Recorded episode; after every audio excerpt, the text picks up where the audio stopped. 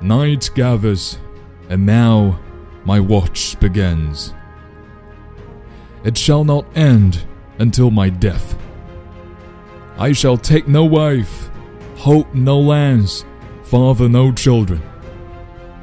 I shall wear no crowns and win no glory. I shall live and die at my post. I am the sword in the darkness. I am the watcher on the walls. I am the fire that burns against the cold.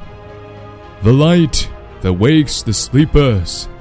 The shield that guards the realms of men. I pledge my life and honor to the night's watch for this night and all the nights to come.